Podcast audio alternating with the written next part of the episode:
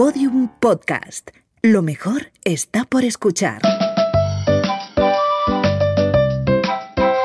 Dale al Play, un podcast de sonajero de Fisher Price, con Ana Eusle e Inma Marín, experta en aprendizaje lúdico para transformar la educación.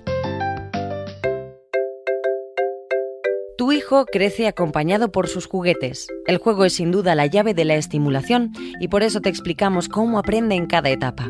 Los colores, las texturas, los sonidos, las formas le van enseñando a entender el mundo y te ayudan a conseguir lo que tú buscas, que sea feliz. Dale al Play es una serie centrada en el juego y cada juguete aparecerá como un ejemplo ilustrativo para no indicarte cómo jugar, sino para descubrir cómo a cada niño le gusta jugar.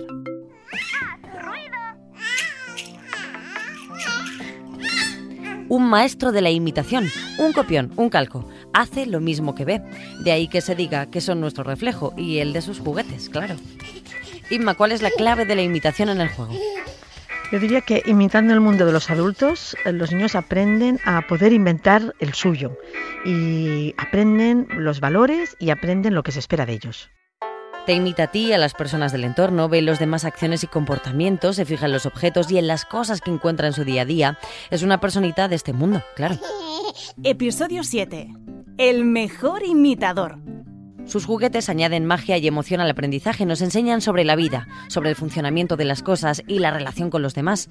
Hay un momento en el que nuestro juego favorito para manejarnos en el mundo es el de la imitación, ¿o no, Inma? La imitación eh, nace a partir del año, año y poco, en donde los niños empiezan a hacer como si, sobre todo primero acciones, ¿no? Hago como peino a la muñeca o la baño o hago rodar el coche hacia un lugar, ¿no?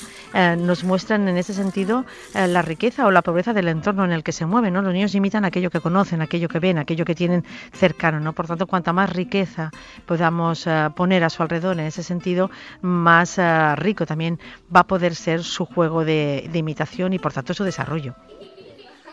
Como decíamos en episodios anteriores, Inma, los niños siempre acaban pidiendo un poco más porque van evolucionando evidentemente con el juego. En este caso también nos van a ir pidiendo nuevos estímulos porque ellos ya van a ir consiguiendo pequeños logros en este juego de imitación, ¿no? Sí, por supuesto. Entonces, en ese sentido, los aspectos como el afecto, la expresión de sentimientos, eh, la mejora y la, cantidad de vocabulario que van, que van experimentando es importantísimo en el juego de imitación. ¿no? De hecho, uno, uno de los aspectos claves de, esa imitación es precisamente la, expresión de los sentimientos, el, el hacer activo aquello que he vivido pasivamente y, por tanto, ponerle palabras, a ponerle sentimiento. ¿no? ¿Qué ejemplos podemos poner de actividades o de juegos para que puedan dar rienda suelta a, como decíamos, esta nueva faceta que tienen de imitar todo lo que hacemos?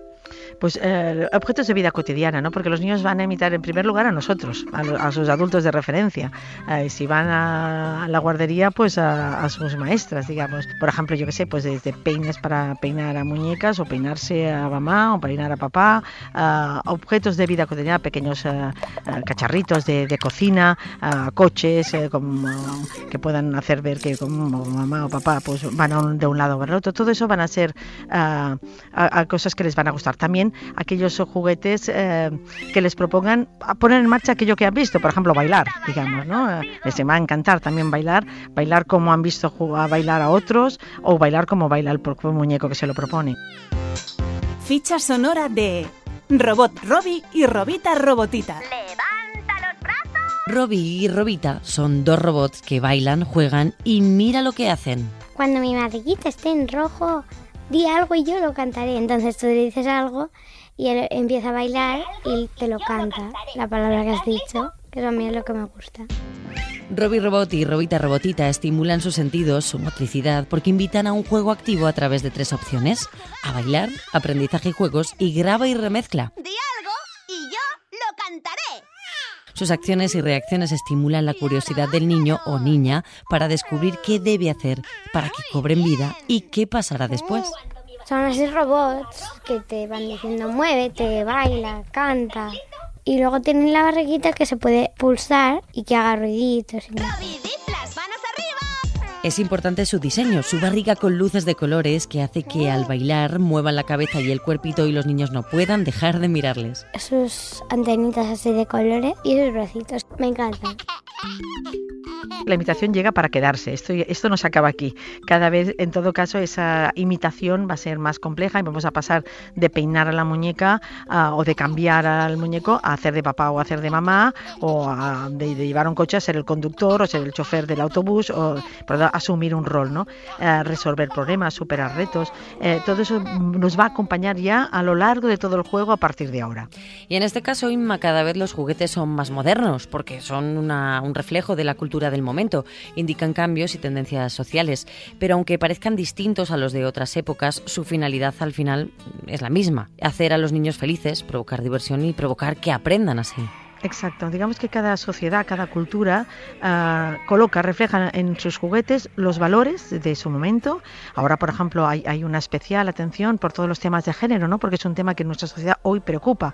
Hace 100 o 200 años detrás no era esto. ¿no? Y también esas, eh, esos, eh, cada sociedad pone en los juguetes sus avances tecnológicos. ¿no? Uh, en estos momentos, por ejemplo, la tecnología nos permite personalizar muchísimo el juguete y adaptar mucho los juguetes a los ritmos y a las necesidades de cada niño. ¿no? Esto es una de las uh, ventajas o de, la, de, los valores que, que nuestra sociedad está poniendo en este momento en los juguetes.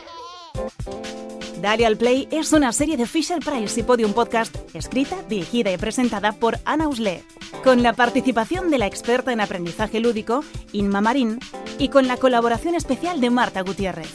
Diseño sonoro, John G. Arenas. Producción, Jesús Blanquiño y Jimena Marcos. Todos los episodios y contenidos adicionales en la pestaña Sonajero en podiumpodcast.com. También podrás encontrar todos los episodios en nuestra aplicación disponible para dispositivos iOS y Android y en nuestros canales de iBox, iTunes y Google Podcast.